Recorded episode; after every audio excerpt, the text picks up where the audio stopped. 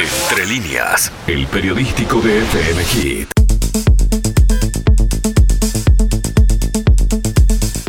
Le damos la bienvenida entonces a Rosita Yandy, uruguaya, gerente de tolería de crucero, viajera incansable, que hoy nos va a hablar de la Antártida.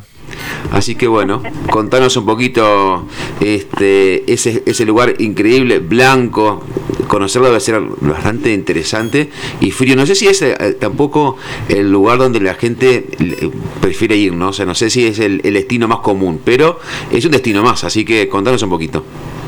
Mira, en el, crucero que hace el recorrido de verano, mm. digamos, en los meses de diciembre, enero, febrero y hasta marzo, Sudamérica obviamente, de Buenos Aires hasta este, Chile, hasta Santiago de Chile, eh, pasa por Punta Arenas, la punta más al sur de Chile, digamos, donde va el crucero, y de ahí parten tours, es un tour extra, el barco no para en Antártida, el barco hace el circuito por Sudamérica, pero vos si querés te puedes tomar un avión desde Punta Arenas, Chile, hasta la base Frey, que es la base de Chile en la isla Rey Jorge de la Shetland del Sur, en la Antártida. Está cerca de la base uruguaya, ¿sabes?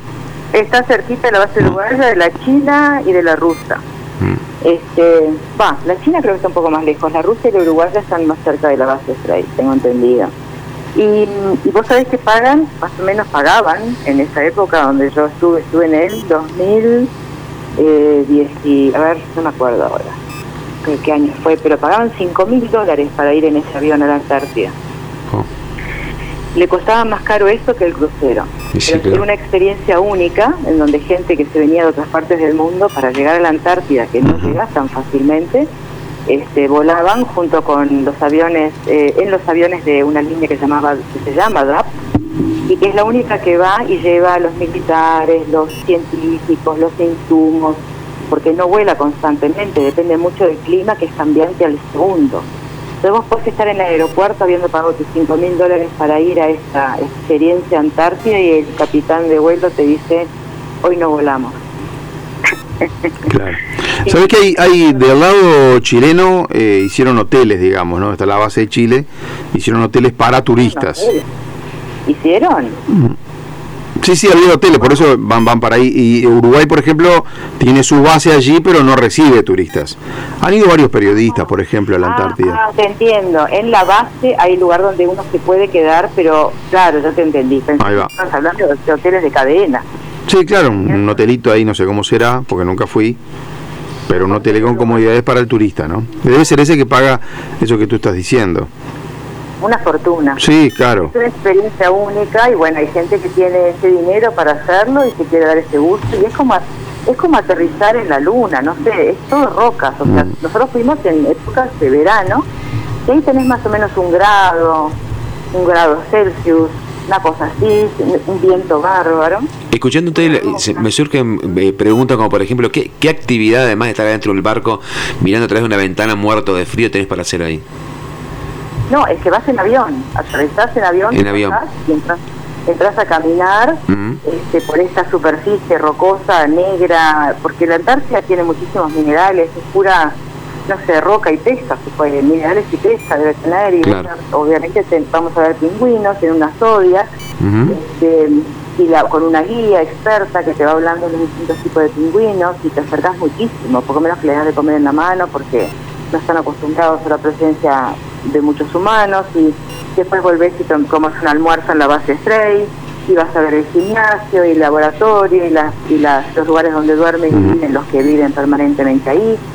Hay niños que viven ahí, hay 150 personas más o menos con sus familias, ¿no? Y hay escuelitas, hay un pequeño correo donde vos podés mandar una postal con un sello de la Antártida, que de hecho me la mandé a mí misma, si me llegó a mi casa antes que yo.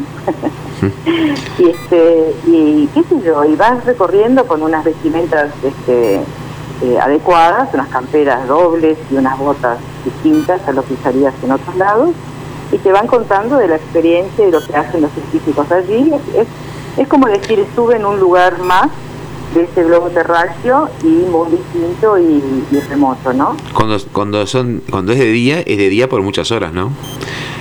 Cuando es de día, lo que pasa es que al estar nosotros ahí en verano, obviamente vimos muchas horas de, luz. En invierno debe ser muy inhóspito y queda, de hecho queda la mitad de la población ahí. los pasajeros vuelven felices a bordo siempre y cuando hayan podido hacer ese viaje. Hay veces que se bajan del barco, se van todos entusiasmados al aeropuerto y el avión no sale. Y como el barco continúa camino, porque después se encontrás en otro puerto, tienen que reemplazar la excursión esa que pensaban iban a hacer a la Antártida, la reemplazan con Torres del Paine, que es un parque nacional espectacular, pero no se compara con la experiencia de ir a la Antártida. Entonces vuelven enojadísimos a bordo porque pagaron una fortuna para ir a la Antártida y la letra chica obviamente te dice que si no podés volar por temas de clima, tenés que ir a, otro lado porque el barco ya se fue. Además la, vestimenta que tenés que llevar debe ser, me imagino, eh, vestimenta especial. es parte del tour. Ah, te lo dan la, la vestimenta. Claro, claro, claro, no todo el mundo tiene esas cosas, así que te la dan, es parte del tour, te equipan todo y allá te vas en vuelo junto con... Muy interesante hablar con los militares que van contigo y eh, te muestran la base, los helicópteros, lo que hacen, este, bien interesante. Si algún día les da la chance de ir a hacer una nota. A mí es un lugar donde siempre me hubiera gustado ir, ¿sabes? Eh, de hecho, en la facultad tuve que estudiar, de los pocos que estudió o leyó el Tratado Antártico que es del 59, 1959, o sea, es, es un tratado moderno, ¿no? Y este Uruguay tiene su base, yo no me acuerdo bien ahí, creo que era del 80 y poco, creo que la instaló 89, por ahí, era la base Artigas la que tiene Uruguay allí. Es una base militar, pero que van algunos civiles, este, investigadores, científicos, a periodistas se han invitado unos cuantos también. Exacto, debe ser muy interesante. Debe ser interesante, sí. bueno, muy bien. Dale. Este, la próxima lo llevaré a otro Siempre lo llevo a un lugar con frío, pero ahora me voy a llevar a otro lado. Esto sí, en pleno verano nuestro te fuiste para allá, para bien al sur. Rosita, muchísimas gracias. Por nada, nos vemos la próxima. Que pases bien, chao. Igualmente, chao. Entre líneas, lo que realmente hay que saber para empezar el día informado.